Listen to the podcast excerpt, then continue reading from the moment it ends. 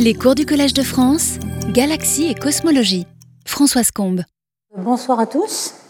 Nous allons aujourd'hui euh, traiter de la théorie des euh, radio bursts, en fait des FRD, des sursauts radio euh, rapides, comme nous avons la dernière séance décrit les observations. Donc voici les contraintes qui sont dues aux observations. Donc je rappelle un petit peu ce que nous avons découvert, c'est qu'en 2017, en 2007, pardon, Lorimer a découvert ce sursaut qui était le premier. Et nous avons découvert que euh, ces sursauts étaient extragalactiques. Pourquoi? Parce qu'il y a une mesure de dispersion. Donc je vous rappelle ici le diagramme temps-fréquence. Donc ces sursauts arrivent à haute fréquence en premier, puis ensuite ils arrivent plus tard à basse fréquence. Vous voyez que l'échelle c'est une seconde ici à peu près. Donc 0,1 seconde. Pourquoi? Parce que euh, lorsque l'on traverse une ligne de visée qui, a, euh, qui contient les particules chargées, euh, les fréquences hautes, les bleus ici, arrivent plus vite. La vitesse de la lumière est plus forte parce qu'il y a la diffusion par les particules chargées. Et les euh, longueurs d'onde plus basses, en rouge ici, arrivent plus tard. Donc on voit cette mesure de dispersion qui est proportionnelle finalement à la distance parcourue et donc qui nous donne l'information que toutes ces sources, ces sursauts inconnus, sont extragalactiques, sont en dehors de la galaxie. Ils sont d'ailleurs distribués de façon isotrope dans le ciel. Euh, ce qu'on a vu aussi, c'est qu'on a découvert très récemment, lorsqu'on a compris que c'était vraiment une réalité, on a découvert à peu près 800, on va peut-être en découvrir encore plus, des centaines. Et on a découvert, découvert 24 répéteurs. La plupart, en fait, il y a un sursaut et rien du tout qui suit, donc ce n'est pas euh, régulier comme les pulsars, mais il y a 24 répéteurs. Il y a 19 qui ont pu être identifiés par des galaxies hautes. Ça, c'est plus compliqué, car il faut en radioastronomie avoir une interférométrie de longue base qu'on appelle VLBI, qui prend énormément de temps. Donc on a euh, identifié 19 galaxies avec précision. Et il y en a un objet qui est dans la Voie lactée, qui est très utile, car il est très proche, il nous permet d'avoir beaucoup de renseignements. Donc ça, c'est ce qu'on a appris. Et puis on a appris que c'était des signaux très forts. Hein. Le flux ici atteint un Jansky ou plus, même euh, des dizaines de Jansky, ce qui est beaucoup plus fort que toutes les sources radio de la Voie lactée. Alors ces sources sont très fortes, donc ça veut dire que la, puissance est due à un rayonnement cohérent. On va décrire un peu ce que ça veut dire. On a une très forte température de brillance. On sait aussi que la durée de ces euh, radio bursts est de 5 millisecondes ou moins, 1 milliseconde. Donc, euh, euh, lorsqu'on sait que la variabilité d'une source est liée à la taille de cette source, ça veut dire que ces, objets sont très compacts. Donc, étoile à neutrons ou trou noir, on est tout de suite orienté. Et puis, il y en a qui sont vraiment cataclysmiques qui se détruisent leur objet, une supernovae, une fusion d'objets compacts, ou alors d'autres qui sont de, grande durée de vie, donc peut-être des étoiles neutrons à, fort champ magnétique, des magnétars, etc. Donc voici un petit peu le résumé de ce qu'on a appris au point de vue observation. Alors les propositions euh, étaient au début un petit peu fantaisistes. On avait une qui disait, eh bien, euh, ma foi, euh, on sait que c'est des puissances énormes, mais si on suppose que le rayonnement est isotrope, il va être en fait réduit à un certain G, un beam, un beaming. Donc euh, il se pourrait aussi que des extraterrestres nous envoient un beam juste sur la Terre pour avoir plus d'énergie. Bon, ça, ça a été écrit en effet, mais ça a été évidemment éliminé très vite. les étoiles dans notre propre galaxie, lorsqu'on n'avait pas encore assez d'informations pour savoir que c'était extragalactique, ça a été émis. Certaines étoiles auraient pu avoir des éjections, des flares. Ça a été assez vite éliminé parce qu'en effet, euh, la mesure de dispersion nous a donné des distances extragalactiques, et même si c'était obtenu avec une très très forte euh, densité d'électronique dans certaines régions euh, très ionisées, comme la région H2, à ce moment-là, on aurait eu une épaisseur optique trop grande, on n'aurait pas vu les objets. Donc ces deux, c'était vraiment éliminé assez rapidement. Et puis, il reste évidemment les propositions extragalactiques, donc soit des fusions d'objets comme celle-ci, qui sont deux étoiles à neutrons, qui, comme vous le voyez, émettent des ondes gravitationnelles avant de fusionner, euh, soit des objets durables. Alors j'ai parlé de température de brillance, donc qui est liée au flux. Donc en radioastronomie, on fait toujours l'approximation de Rayleigh-Jeans, c'est-à-dire on part de euh, l'émission de Planck, hein, la loi de Planck, qui est en E de h nu sur kt moins 1. Vous voyez que h nu est très très faible devant kt, on a des très fortes températures de brillance ici. Donc on peut très bien euh, éliminer ceci par approximation et on trouve que cette approximation de Rayleigh-Jeans nous donne que le flux est proportionnelle à la température de brillance et à la fréquence au carré ou inversement à la longueur d'onde au carré. Il y a aussi évidemment euh, un beaming. Ces objets euh, très puissants, ce sont des jets ultra-relativistes, donc les particules vont à une vitesse très grande devancée. Le facteur de, la, de Lorentz ici, euh, dans l'inverse, est égal à racine carrée d'un moins V2 sur C2 est très grand. Le gamma peut être égal à 100, 1000, etc. Donc c'est vraiment des, des, des particules ultra-relativistes. Alors il y a deux genres de beaming. Il y en a un qui est dû au fait que même si vous avez par exemple un rayonnement synchrotron, comme il est indiqué dans ce schéma, vous avez, euh, même si l'électron émet de façon isotrope dans son référentiel au repos, lorsque l'observateur le, voit dans le référentiel au repos de l'observateur, vous voyez un beam qui est euh, très très mince, comme un, petit euh, crayon, si vous voulez, et l'angle ici du cône, c'est sur gamma. Donc si gamma égale 10 ou 100, vous voyez que c'est un très petit angle. Et puis il y a aussi le, euh, le beaming dû au fait que vous pouvez avoir un ensemble de paquets d'électrons qui euh, sont émis dans un seul G, un seul faisceau. Donc de toute façon, euh, vous avez une région émettrice qui va être assez petite, même si gamma est très grand, et vous pouvez calculer en fait quel va être l'ordre de grandeur de la température de brillance si la source est de l'ordre du Jansky, et même plus. Donc vous tombez sur des euh, facteurs qui sont des puissances 36 Kelvin. Même si vous divisez par gamma 2, euh, gamma égale 100 ou autre, vous allez trouver quelque chose d'énorme, supérieur à 10 puissance 30. Donc ça veut dire qu'on est au-delà de la température limite, même pour un rayonnement synchrotron. Vous savez que les, électrons ne peuvent pas aller au-dessus de cette brillance de température de 10 puissance 12 K. Pourquoi? C'est la limite à laquelle euh, les électrons vont rencontrer leur propre rayonnement par un Compton inverse et se refroidir automatiquement. Donc là, il y a une, certaine catastrophe ici. Donc on sait que euh, par un rayonnement incohérent, on ne pourra jamais dépasser cette température. Donc fatalement, l'émission va être cohérente.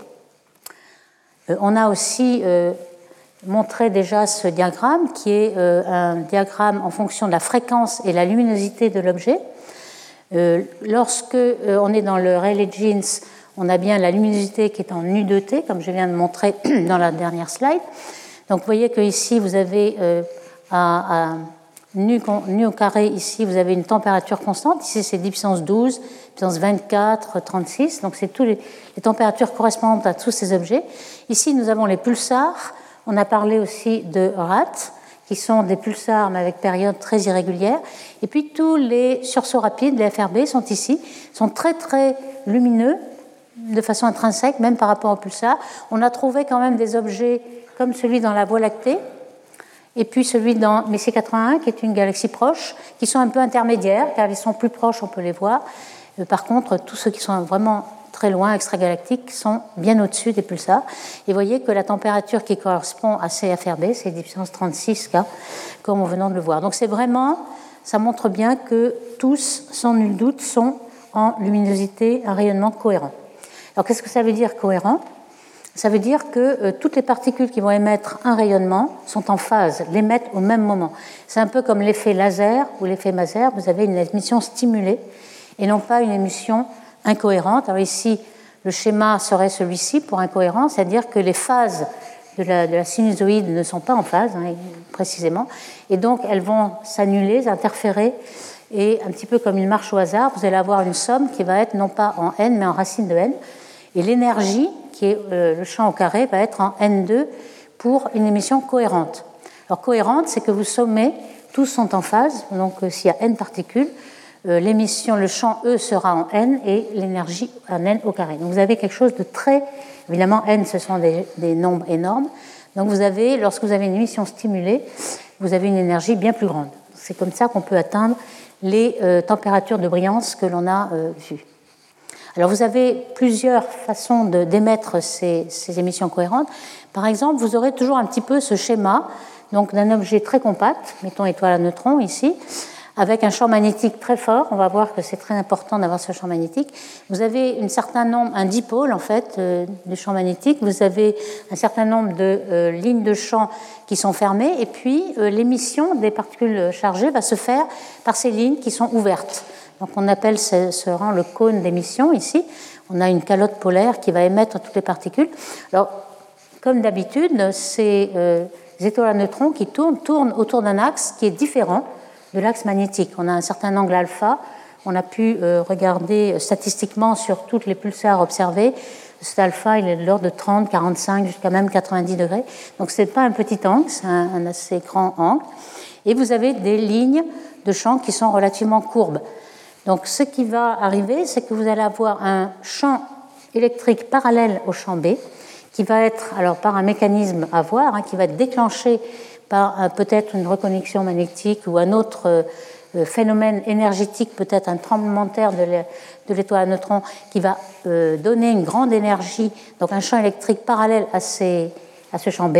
Et dans ces conditions, vous avez une émission de courbure du champ. Les particules suivent le champ B et euh, elles sont continuellement accélérées par le champ électrique parallèle à leur trajectoire. C'est grâce à ce champ électrique d'ailleurs qu'on peut avoir une cohérence, car normalement les électrons perdent leur énergie en rayonnant, mais ce champ électrique euh, leur maintient leur énergie. Donc ce rayon de cohérence, on peut le calculer, je ne rentrerai pas dans les détails, mais il est euh, toujours inférieur à ce gamma lambda. Comme on est en radioastronomie, lambda est très grand. Et le gamma aussi, on a vu, le, le facteur de Lorentz, c'est de l'ordre de 100 000 et même encore plus. Donc la, puissance cohérente, est-ce qu'elle va être suffisante? On a fait quelques calculs euh, de rayonnement de courbure. Alors il faut un champ très fort. On a vu que pour les pulsars, le champ moyen était de l'ordre de 10 puissance 12 Gauss, ce qui est déjà faramineux parce qu'on est sur Terre. Mais pour ces euh, étoiles à neutrons très magnétiques qu'on appelle magnétars, on a des champs euh, magnétiques supérieurs à 10 puissance 14, et c'est ça qui va euh, être possible, qui va rendre possible l'accélération cohérente de ces particules.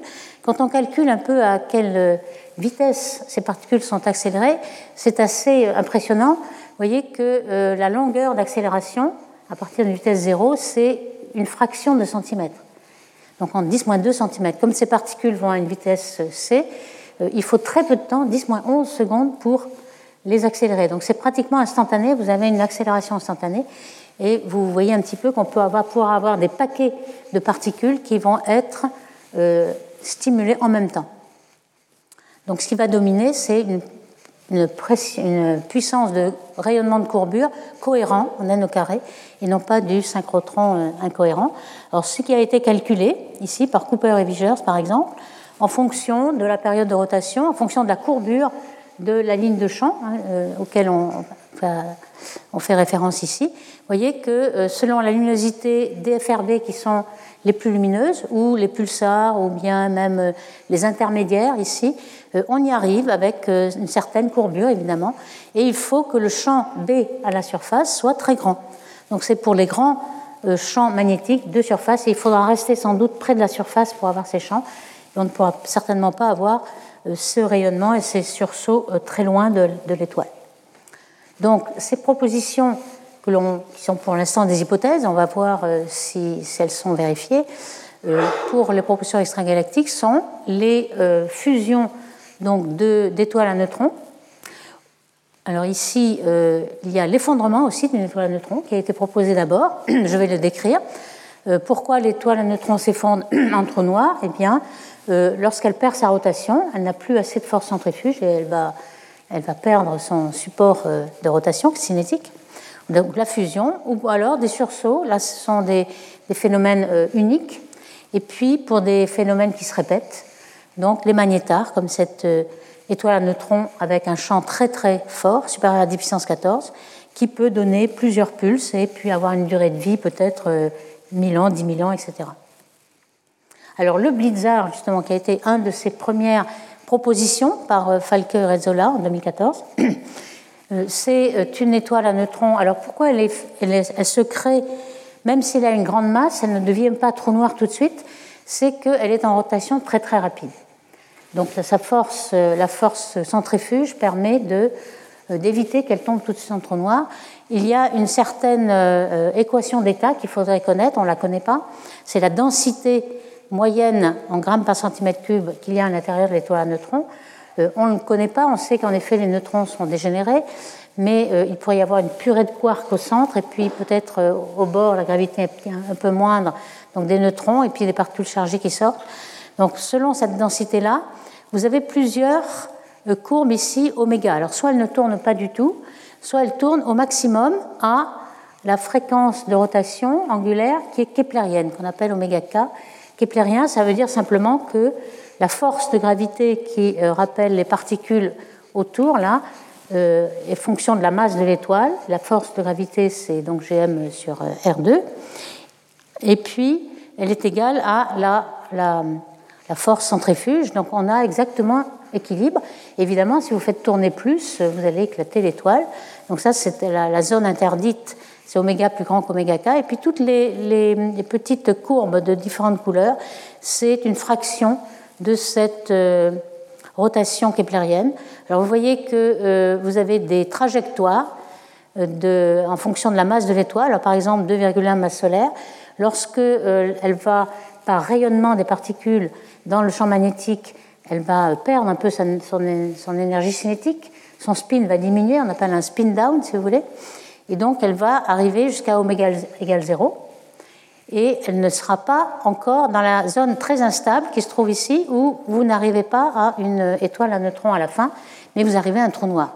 Donc c'est euh, ce blizzard qui va arriver sans doute en millisecondes et qui va représenter peut-être un sursaut radio énorme. Et c'était ça l'hypothèse de, euh, de Falke et Rezola. Donc peut-être seulement 3% des supernovae euh, qui sont devenues une étoile à neutrons auront cette, ce destin. Alors on aimerait savoir si euh, les, FRB sont dus à des étoiles jeunes ou à une population jeune d'étoiles ou à une population assez âgée. Euh, il y a deux exemples, on a hein, les deux exemples les plus proches, excusez-moi, euh, qui sont le, sursaut gamma ray, le soft gamma ray repeater en fait, un sursaut gamma mais qui est, une supernova euh, due à une étoile jeune, massive, qui, vient d'exploser en supernova depuis 10 ou 16 000 ans en fait.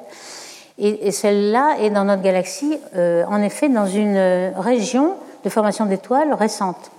Par contre, dans Messier 81, on a découvert, grâce au VLBI, on a découvert euh, le, FRB coïncider à un amas globulaire d'étoiles très vieilles, relativement loin du centre de la galaxie, où il n'y a absolument aucune étoile depuis des milliards d'années. Donc on voit que les deux existe. On ne sait pas exactement en quelle proportion. On n'a pas assez encore de, galaxies hautes.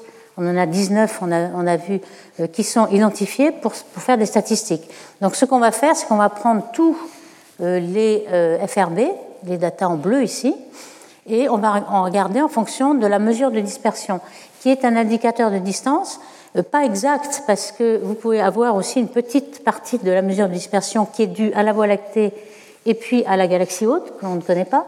La Voie lactée, on peut la corriger, mais la galaxie haute, on ne peut pas. On, peut, on pense qu'en les prenant tous ensemble, statistiquement, on va avoir un indicateur de distance et de, redshift, en fait. Donc, ce qu'on peut faire, c'est comparer, en fonction de, la, de redshift, euh, le taux de formation, l'histoire de formation d'étoiles de l'univers, qu'on appelle SFH ici, en violet, et vous voyez que ça ne correspond pas du tout. C'est-à-dire que statistiquement, sur les 1000 à peu près FRB qu'on a détectés, euh, elles ne suivent pas l'histoire de la formation d'étoiles de l'univers, en fonction de la distance, du redshift ou de l'énergie, etc. Donc, vous voyez, cette simulation nous montre que euh, ça ne suit pas les, zones de formation d'étoiles récentes. Donc ça ne peut être qu'une exception. De ce cas-là, euh, la majeure partie n'est pas associée à des étoiles jeunes. Alors on pourrait aussi regarder avec quel délai ils sont associés. On a essayé un délai de 3 ou 4 milliards d'années. Il n'y a que le délai de 10 milliards d'années qui marche pas mal. Vous voyez les, en bleu euh, les sursauts rapides, FRB, et euh, la, courbe de formation d'étoiles de l'univers en prenant un délai de 10, 10 milliards d'années. Ou alors on accumule toutes les étoiles qui se sont formées, pas seulement les étoiles qui sont à un moment donné, et on voit que ça marche aussi. Donc finalement, il y a euh, autant de FRB, même plus, qui sont associés à des vieilles populations d'étoiles et non pas à des jeunes. Donc ça, ça nous indique quelque chose sur l'origine. Alors on voit que euh, les FRB peuvent avoir aussi euh, une utilité cosmologique. On l'a déjà souligné aussi, c'est qu'on doit pouvoir, puisqu'ils sont à grand redshift, connaître peut-être où sont toute la matière ordinaire manquante. Elle peut tracer par les lignes de visée euh, est-ce que euh, les, on sait que la matière ordinaire est sortie des galaxies en fait, il n'y a que 20% au plus dans les galaxies et qu'elle se retrouve dans l'espace intergalactique. On ne sait pas trop si elle se retrouve, cette matière ordinaire, juste autour des halos de matière noire ou bien dans les filaments cosmiques, etc. Donc on a fait des simulations. Alors pour l'instant, on n'a pas encore assez de FRB pour euh, discriminer, mais en fonction du redshift, on peut savoir la probabilité que l'on aurait de les trouver autour de, certains halos de certaines masses, en fonction de leur masse et surtout en faisant l'hypothèse que euh, les baryons tracent la matière noire ou qu'elles ne le tracent pas, etc. Et en plus, alors ici, euh, c'est juste l'illustration que l'on a deux informations. En fait, on a la mesure de dispersion qui euh, décroît comme nu au carré, et puis aussi la largeur du pulse. Vous voyez qu'on a, pour les pulses qui sont encore plus lointains, on sait que les pulses sont élargis. Alors là, les modèles qui ont été faits sont les modèles un peu simples euh, de euh, galaxies en carré, si vous voulez, évidemment à une dimension, en trois dimensions ce serait euh, un peu rond, donc on l'appelle top hat, par, ça ressemble, ou alors une matière noire, qui, une matière visible qui est reliée à la matière noire, c'est-à-dire les halos qui ont la forme de narrow Franken-White, celle des simulations numériques, ou alors celle des vents galactiques. Il est possible que les, la matière ordinaire soit éjectée des galaxies et se retrouve au bord justement euh, grâce à ces euh, feedbacks d'AGN. Donc on voit que euh, ces trois hypothèses nous donnent des probabilités de DM très différentes. Donc on va pouvoir, lorsqu'on aura plus de FRB, en déduire quel va être le contenu, où sont les baryons manquants dans l'univers. Donc, mis cette parenthèse mise à part, donc je reprends sur mes mécanismes de rayonnement. Ils sont de deux types. Le premier type, donc le rayonnement de courbure, donc on a déjà parlé, euh, cohérent, et qui est dû au fait que euh, vous avez des lignes de champ avec un champ électrique parallèle. Alors à quoi cela est dû? Certains ont proposé une reconnexion magnétique. Reconnexion, ça veut dire que lorsque vous avez deux lignes de champ qui sont de signes opposés, alors vous voyez ici on a un petit dessin où on a deux lignes de champ, ici un, tube et un tube ici. Alors ce n'est pas complètement opposé, mais au moins la projection selon l'axe X ici voyez, et de signes opposés. Donc lorsque ces deux lignes de champ se rapprochent, vous allez avoir annulation de ces deux lignes et donc énormément d'énergie qui va être diffusée dans la direction X, donc qui va créer un champ E parallèle. Donc cette reconnexion magnétique est capable de donner l'énergie possible pour accélérer ces particules, avoir un champ euh, dans la direction de l'observateur, là par exemple, en X. Donc vous pouvez avoir délimité une petite zone qui va être cohérente où toutes les particules vont avoir la même énergie et vont pouvoir euh, émettre cette relation euh, rayonnement de courbure cohérent. Il y a aussi un rayonnement maser synchrotron, donc pas le synchrotron incohérent mais cohérent. Donc un maser c'est comme un, laser, vous avez une émission stimulée. Cette émission sera stimulée par des chocs ultra-relativistes. cette hypothèse a été émise par Metzger et al. Donc le schéma un petit peu simple, mais euh, qui, donne bien un peu l'idée, c'est que vous avez euh, donc une magnétar, une étoile à neutrons très magnétique, avec les, lignes de champ euh, magnétiques ici, qui tourne. Alors évidemment, il y a un faisceau qui, de, temps en temps, est émis, peut-être par une réorientation de, des neutrons dans l'étoile. Vous avez un faisceau de particules chargées qui est émis, et s'il ne rencontre rien dans son voisinage, euh, il n'y aura absolument rien, mais euh, on peut penser qu'il y a euh, une autre précédente éjection qui a eu lieu, donc vous avez des vieux débris d'une précédente éjection, et cette éjection rencontre cette enveloppe-là et fait un choc. C'est là qu'est le choc, qui est très violent, c'est ultra relativiste. Vous avez un fort champ magnétique ici, et un petit peu plus loin, donc ici on a une séparation, vous pouvez avoir une onde de choc qui va euh, émettre en même temps, qui va faire émettre de façon stimulée euh, les, euh, les particules chargées avec une haute fréquence. Et puis comme progressivement, s'il y a plusieurs pulses, ils vont être freinés par les différentes enveloppes des, des vieux débris, vous allez avoir des fréquences de plus en plus basses. Alors ça c'est très intéressant parce qu'on avait remarqué dans la précédente présentation que ce qu'on observait, c'était un effet de trombone triste, là, un effet de, de, son qui baissait en fréquence. À chaque pulse émis, on a une fréquence plus basse. On appelle le sad trombone effect. Et donc, euh, ça correspond exactement à ce qu'on observe. Donc, ça, c'est un, un, plus pour ce mécanisme-là. Voici un petit peu le mécanisme plus détaillé. À, partir d'étoiles à neutrons. ce qui est l'émission cohérente, elle va se trouver juste à la milliseconde. Hein. On, arrivera à rendre cohérent l'émission que pas plus qu'une milliseconde, puisque la, les, particules chargées perdent leur énergie très très vite, hein, en nanoseconde, on va voir. Et puis ensuite, vous pouvez avoir euh, des zones un peu plus, c'est ce qu'on appelle euh, un afterglow, c'est-à-dire quelque chose qui va être beaucoup plus long, longtemps. Alors, soit il va y avoir des éjectats d'une précédente supernovae, parce que cette magnétar, elle a, elle, a été créée par une supernovae qui a émis de, la matière, qui va être la matière électrique, qui va contribuer à la mesure de dispersion. Il y a certains qui vont contribuer aussi à la mesure de rotation, c'est la rotation Faraday du champ magnétique, qui va nous permettre de mesurer ce champ et on aura de rayonnement radio euh, incohérent pendant des mois et des années. Donc ça c'est très loin et là c'est le, rapide qui a lieu très près de l'étoile et qui dure une milliseconde. Alors euh, ce scénario a été calculé par euh, Plotnikov et Sironi ici et cela dépend de la force du champ magnétique, comme on pourrait bien entendu le penser.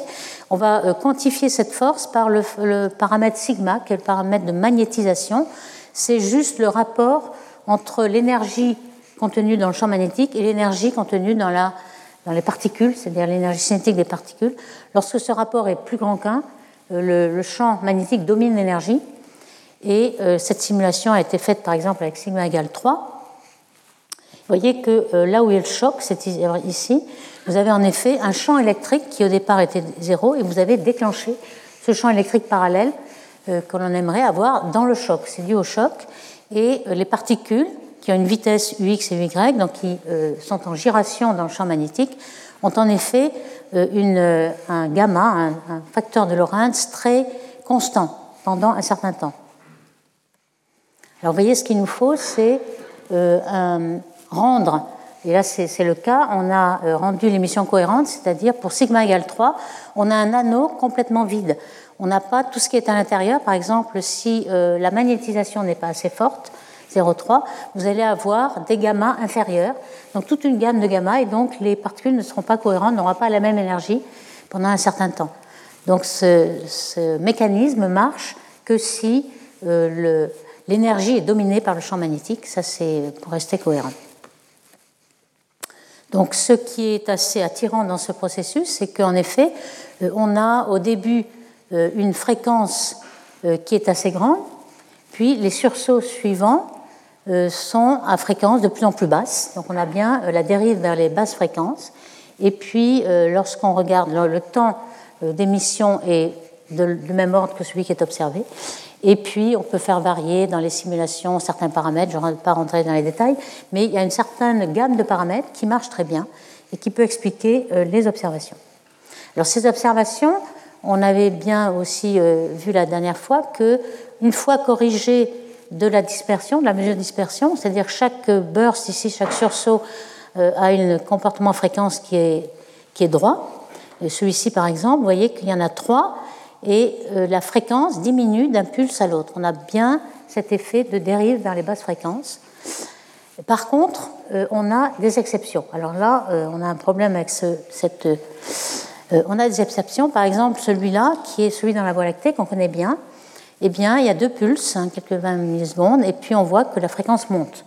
Ça, c'est un, trombone joyeux qui remonte, et c'est une exception, c'est assez rare. C'est pour ceux qui ont une durée de pulse plus longue. Ici, on a quelques-unes, mais c'est assez rare. Celui-ci est un répéteur aussi.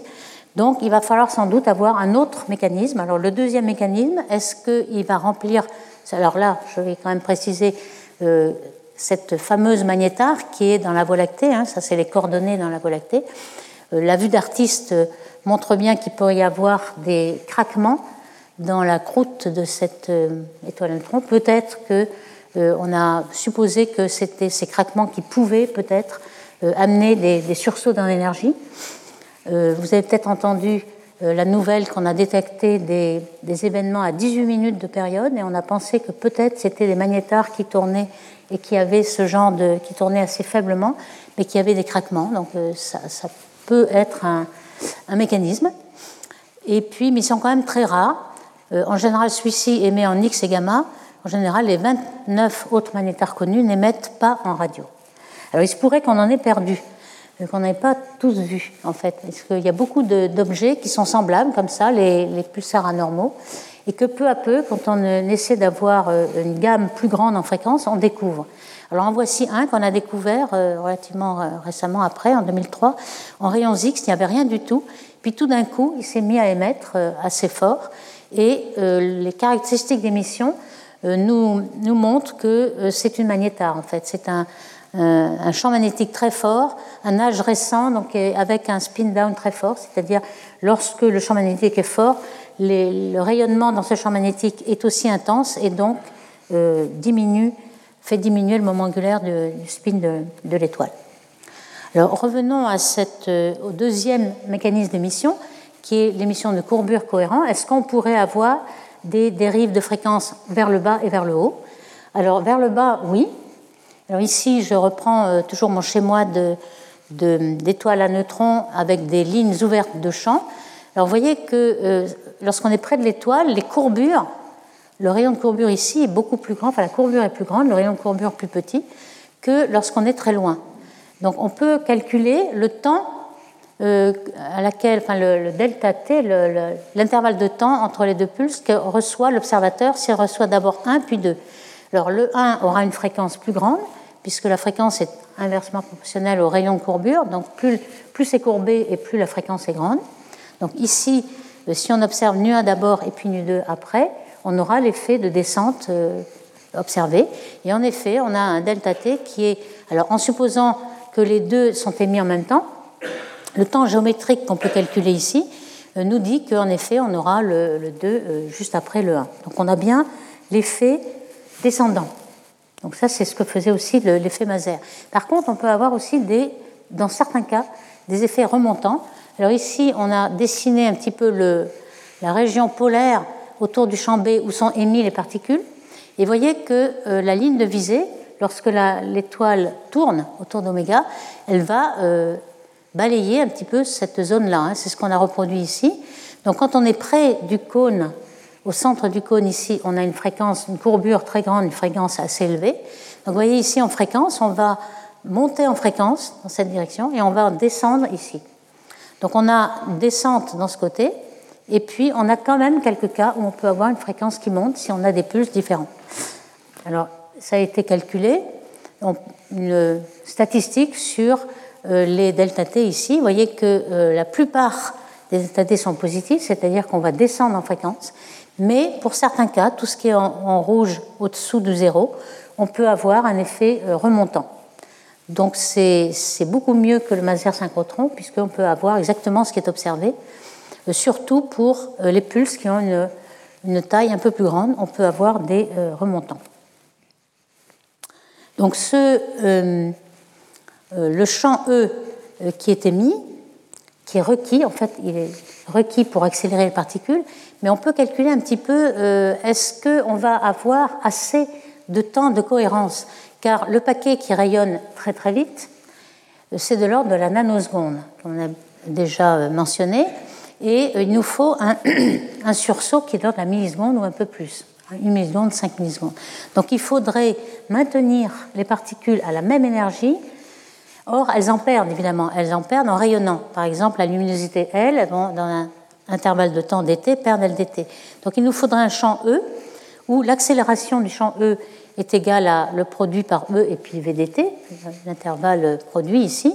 Et ceci est ce qui va faire perdre euh, l'énergie, c'est-à-dire la dérivée de facteur de Lorentz. Alors si vous voulez qu'elle n'en perde pas, donc zéro, il faut équilibrer euh, l'émission par l'énergie donnée par le champ électrique.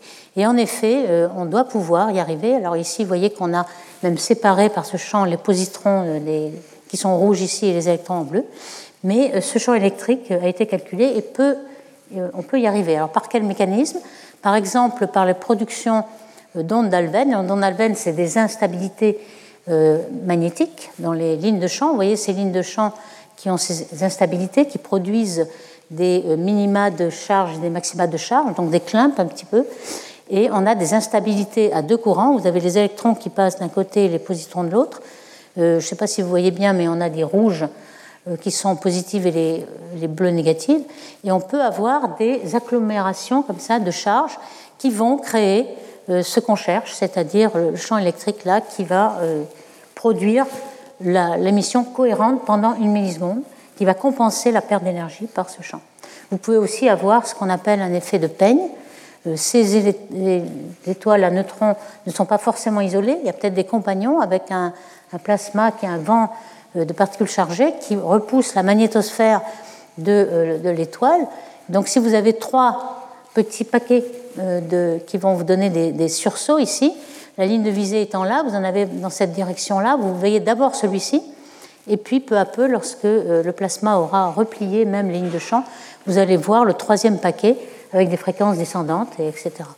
Donc ça, c'était aussi un mécanisme qui a permis d'essayer d'expliquer ces fréquences qui sont descendantes. Alors c'est cette fameuse euh, observation euh, que ce mécanisme de courbure cohérente marche très bien.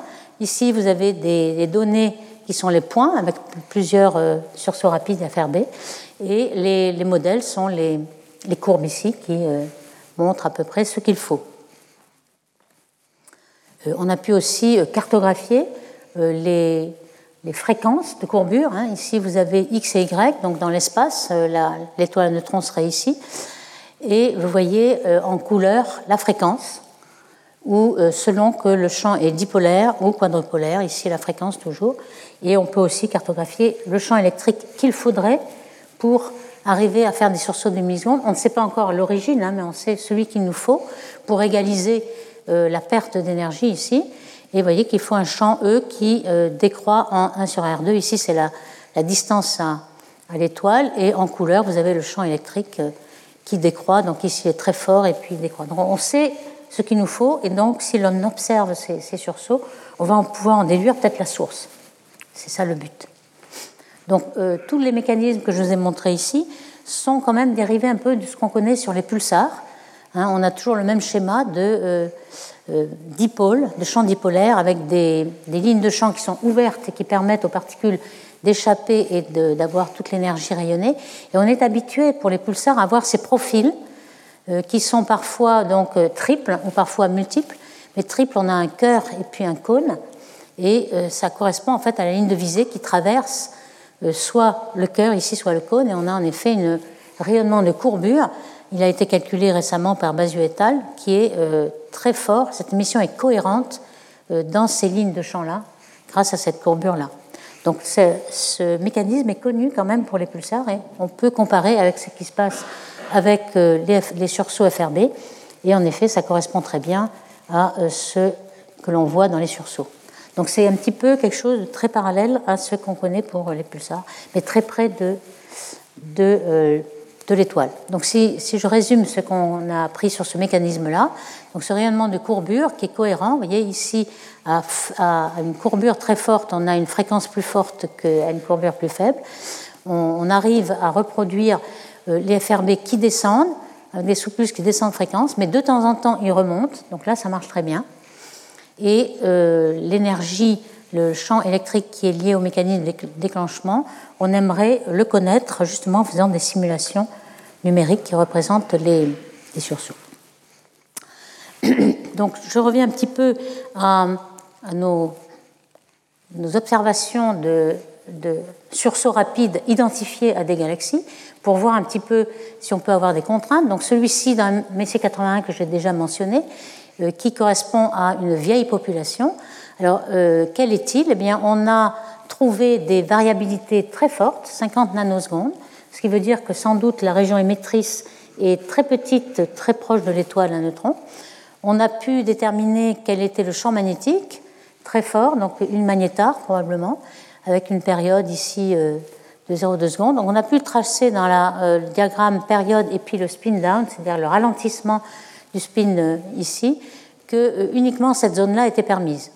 Donc euh, ça nous dit qu'il est possible d'avoir un magnétar, peut-être avec euh, une fusion d'objets compacts qui sont très anciens, comme les naines blanches. Donc une fusion de naines blanches, par exemple, euh, pourrait se retrouver dans des amas globulaires et donc dans des galaxies elliptiques qui sont très fréquentes.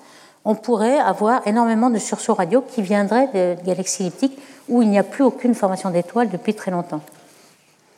On a aussi des contraintes en fonction, ici vous voyez de, le rayon à l'étoile et la densité électronique. En couleur, vous avez à la fois le delta T et le DM. Alors la mesure de dispersion, vous voyez la mesure de dispersion euh, doit être euh, inférieure à cette quantité, ici le delta T. Donc ça nous permet de contraindre euh, à une zone assez centrale ici et d'apprendre un petit peu plus, donc si c'est des chocs, est-ce qu'ils sont à quelle distance, etc. là, je ne rentrerai pas trop dans les détails, mais toute cette contrainte-là permet d'être représentée par exemple dans ce diagramme où on a euh, le taux de naissance des, mécanismes supposés et la durée de vie. Alors par exemple, pour MEC81, on sait que la durée de vie, euh, elle est supérieure à un certain taux. Euh, la, magnétar, elle a une certaine durée de vie, mais là, on sait qu'elle peut être au moins 100 000 ans supérieure à cela. Donc M81, les contraintes qu'on a obtenues sont en vert ici, enfin vert marron. Ici, euh, on a la, le soft gamma ray burst, ou du moins la magnétar que l'on a dans la Voie lactée, euh, qui est parmi les plus fréquentes. Alors euh, ici, vous avez le nombre d'objets. Vous voyez que ce sont des, droites ici qui représentent en fait le produit de la durée de vie et du taux de naissance, puisque le produit nous donne le n total. n, c'est le produit de ces deux-là. Donc vous avez euh, ici en log 7.5, 5.5, 3.5, etc. Donc là, les moins nombreux sont euh, en bleu. En bleu, c'est le répéteur 3. Les, répéteurs sont très peu nombreux dans les sursauts FRB. Donc vous voyez un petit peu ce qu'on s'imagine là. Et puis les diverses possibilités sont par exemple le merger d'étoiles, enfin de, de naines blanches, qui sont très peu fréquentes. Il peut y avoir des, gamma ray bursts longs. Il peut y avoir des euh, fusions d'étoiles à neutrons qui sont bien plus abondantes que, les naines blanches. Il peut y avoir euh, des supernovae de type 1A. Le plus fréquent, ce sont les supernovae qui sont la fin de vie d'une étoile massive, un petit peu comme le crabe. À ce moment-là, vous avez des taux bien plus grands. Donc, tout ça, ce sont des possibilités qui peuvent donner euh, des sursauts rapides FRB. Alors il y a euh, des observations relativement récentes, qui, 2021, euh, qui ont été données par ce fameux répéteur. C'est le premier répéteur qui a été trouvé en 2012. Et euh, on a observé 1652 sursauts de ce répéteur. C'est assez extraordinaire. Ils ont observé avec Chime pendant 47 jours, mais pas tout le temps dans la journée, donc 60 heures en tout, divisé sur 47 jours. Il y a même dans une heure 122 bursts du même, dans la même direction, ce qui est extraordinaire. En fait, c'est très stochastique, c'est-à-dire qu'il peut y avoir des bursts très très fréquents pendant quelques jours, puis pendant dix jours, il n'y a rien du tout. Donc, euh, c'est pas très pratique pour euh, observer. On peut très bien euh, être bredouille pendant longtemps. Alors ici, vous voyez, le, en fonction du temps et de l'énergie, on s'est aperçu qu'il y avait une bimodalité, c'est-à-dire des sursauts à énergie faible et puis certains d'énergie plus importante dans toutes ces 1652 bursts. Donc ça commence à être des statistiques intéressantes. Alors le fait qu'il y ait deux euh, énergies que l'on a reportées ici, donc une probabilité d'avoir une faible énergie qui a une courbe typique de log normal, c'est-à-dire complètement un phénomène stochastique, et puis une autre qui est une loi de puissance, et donc on a certainement deux phénomènes à l'œuvre, peut-être deux mécanismes de, rayonnement ou deux euh, sursauts en énergie euh, à découvrir. Pour l'instant, c'est une indication des observations, mais euh, on ne sait pas encore l'interpréter en, théorie. Euh, lorsque les, sursauts ont lieu la même journée ou même dans la minute, vous avez une bimodalité aussi en intervalle qu'il faut attendre pour avoir l'autre l'autre burst. Ici, vous avez un milliseconde. Et ici, vous avez 70 secondes, le pic à 70 secondes, qui est pour les énergies faibles. Pour les énergies fortes, vous avez la courbe plus en gras qui vous donne 220 secondes ici. Donc tout ceci sont des euh, informations qui vont euh, orienter vers un processus donné. Alors, une information par exemple, c'est que la mesure de dispersion ne varie que très peu. Et ça, ça ne marche pas trop pour euh, les masers synchrotrons par exemple, car on s'attend à avoir des masers synchrotrons à différentes distances, donc la DM devrait varier puisque vous ne rencontrez pas le même colonne de densité d'électrons sur votre ligne de visée. Pour le rayonnement courbure qui a lieu très près de, l'étoile à neutrons, ça marcherait mieux. Donc finalement, vous voyez que ça peut distinguer entre les mécanismes ou les sources de, rayons. Alors il y a d'autres modèles hein, qui ont été proposés, donc je, n'en ai cité que quelques-uns, mais il y en a tellement qu'il y a un site web qui cite tous ces modèles. J'en ai compté 52 dans, la liste.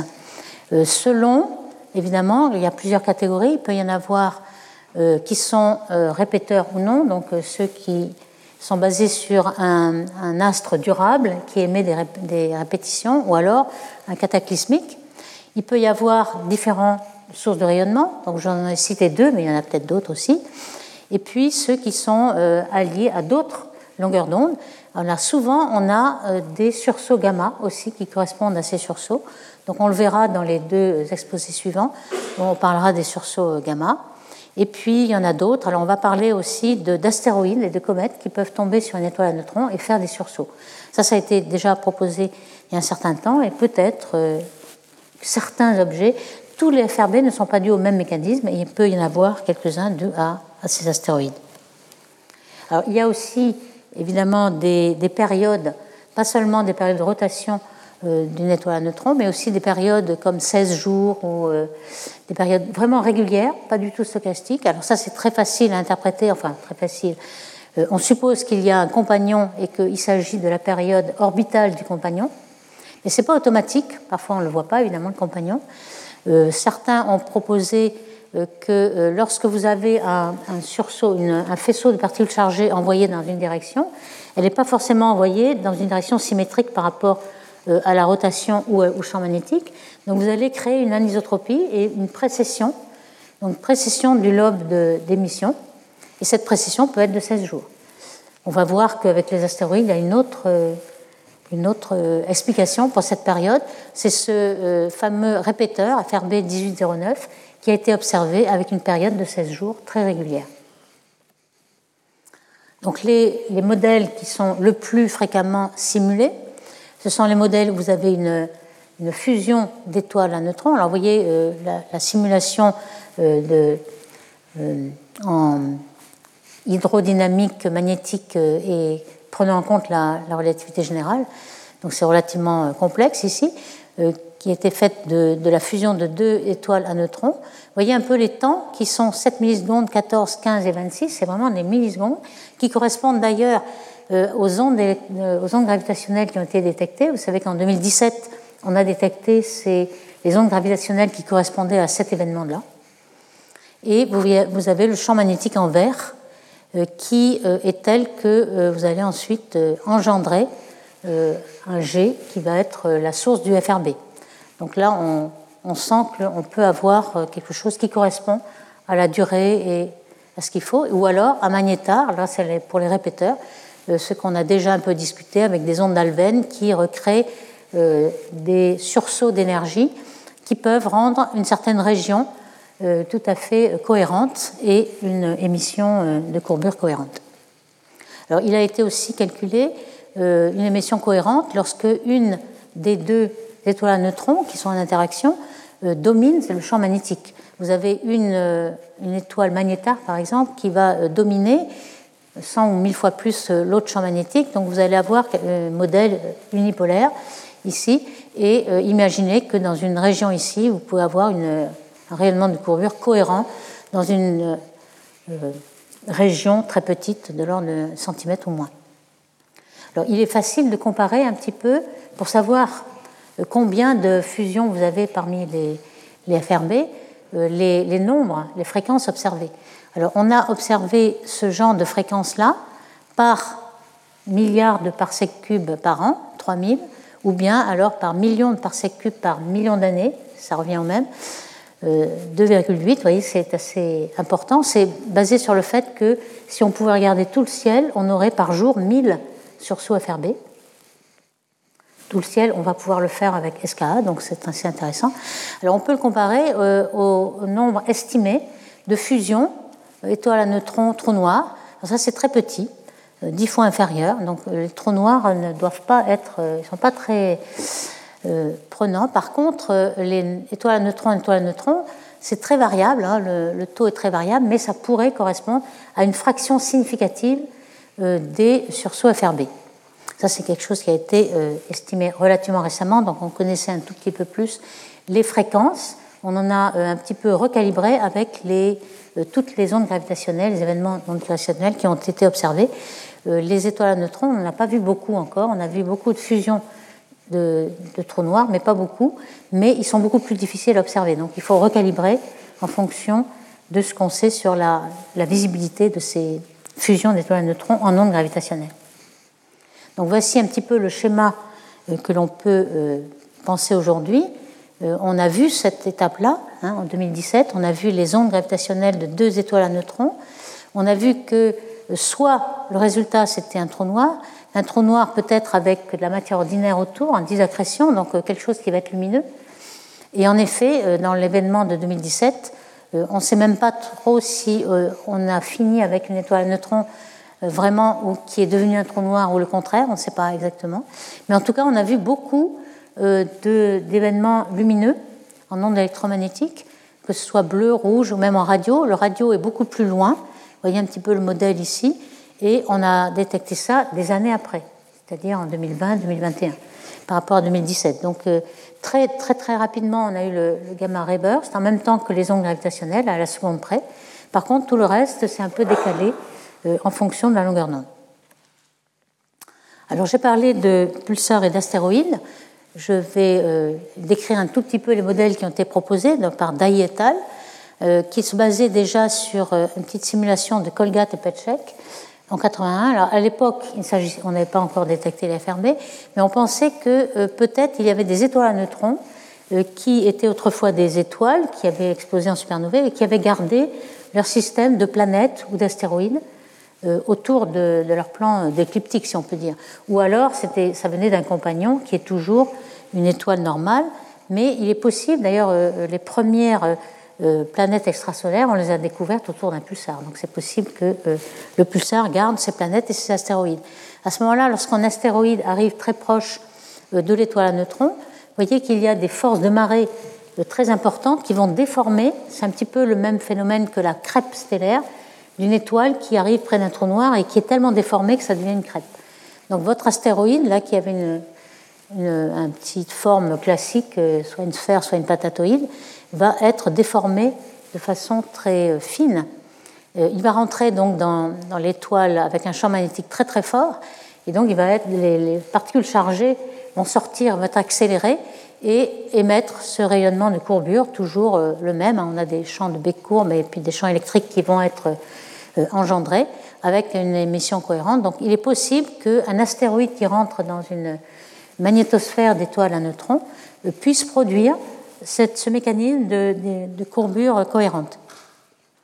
Un autre modèle a été proposé par Motez et Zarka, euh, plus euh, sur euh, les ondes magnétosoniques.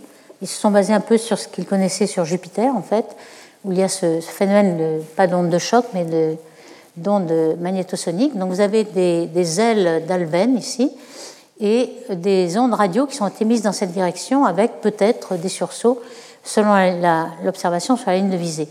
ça, c'était en 2014 et récemment, ils ont euh, un peu amélioré leur modèle. Euh, Voisin et al, c'est le même groupe.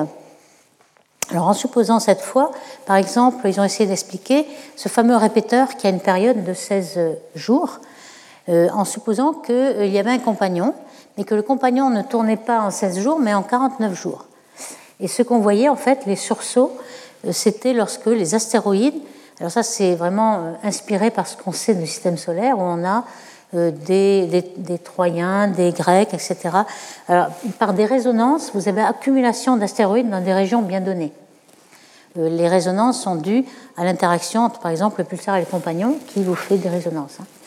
Donc, en prenant cette analogie, ils ont des îles d'As, enfin trois points de Lagrange ici, et à chaque fois, donc si, si vous avez un facteur 3, vous pouvez penser que vous aurez des sursauts le, tiers de la période et que la période serait 49 jours.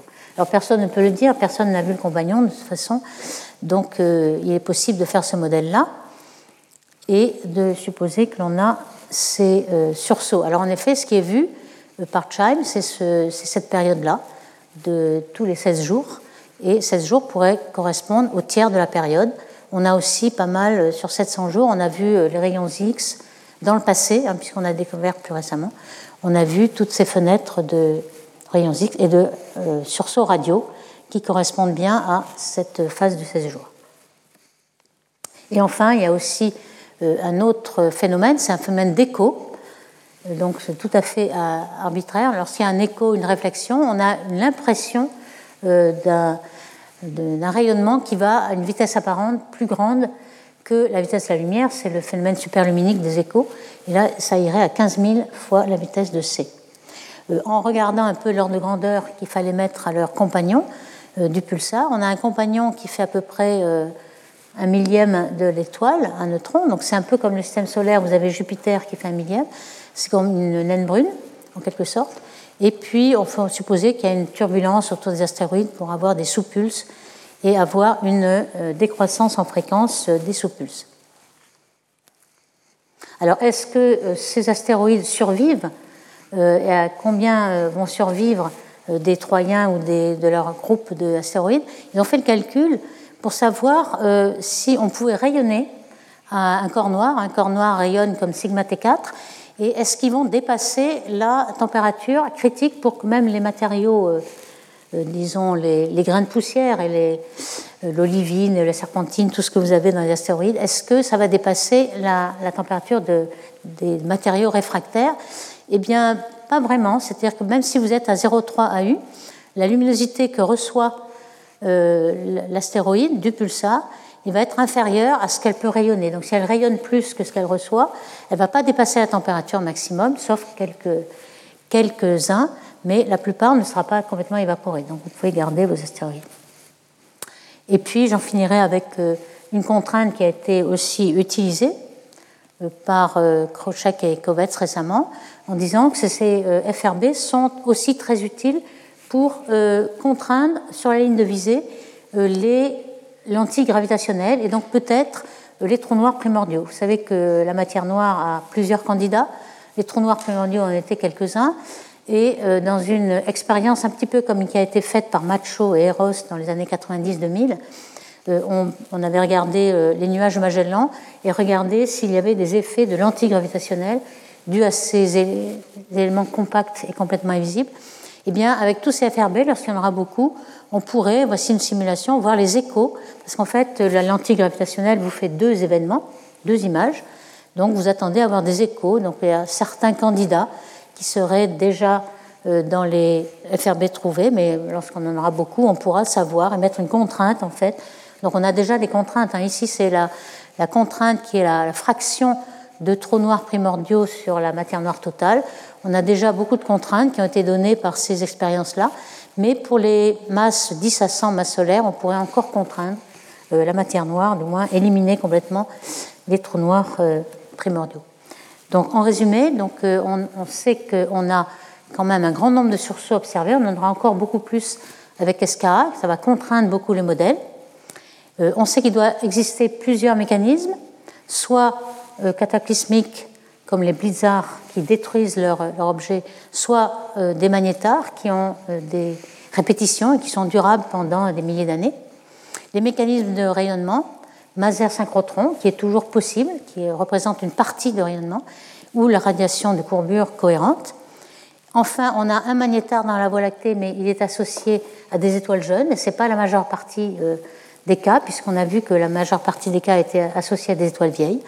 Donc euh, c'est la, plus grande des populations. Donc euh, l'avenir nous dira si les mécanismes sont vraiment efficaces. Merci beaucoup. Retrouvez tous les contenus du Collège de France sur www.colège-2-france.fr.